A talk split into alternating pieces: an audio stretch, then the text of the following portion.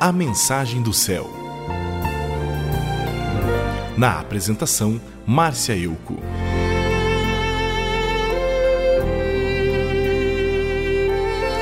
No livro de Gênesis, capítulo 1 e 2, lemos que após Deus criar os céus, a terra, o mar e um lindo jardim com muitos animais, ele criou um homem e uma mulher e os colocou nesse jardim para desfrutá-lo e também para cuidar dele.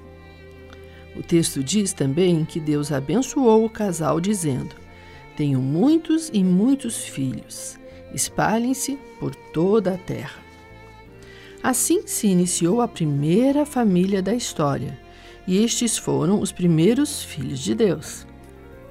Naquele paraíso, eles tinham alimento em abundância e desfrutavam de uma intimidade com o seu Criador que os visitava todo final de tarde.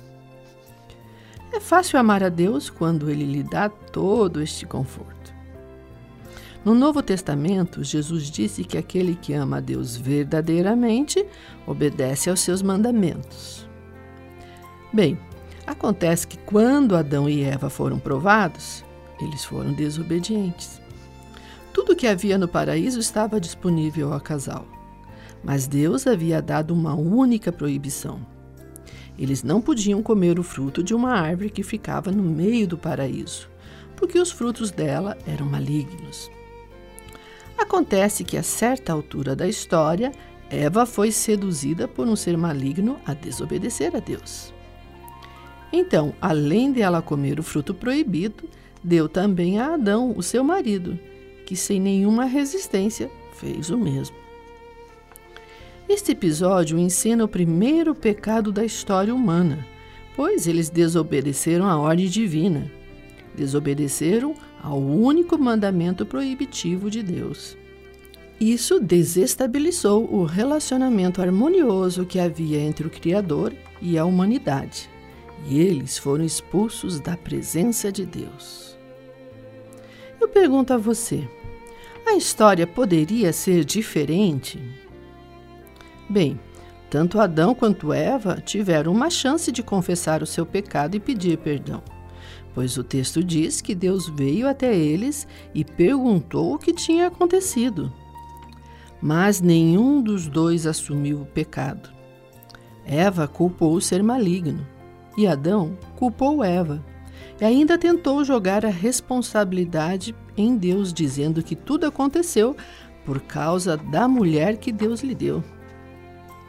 Esta conduta de Adão e Eva refletiu na sua família, tanto que seu primeiro filho, Caim, foi o primeiro homicida da história. Caim matou seu irmão Abel por ciúme, e quando Deus o procurou, dando-lhe uma chance de confessar, ele fez como seus pais. Não assumiu a culpa do seu erro e ainda foi grosseiro com Deus. O texto diz que o Senhor perguntou a Caim: Onde está Abel, teu irmão? E ele respondeu: Não sei, por acaso sou tutor dele? Algo como se diz hoje em dia: Não sei, não sou a babá dele.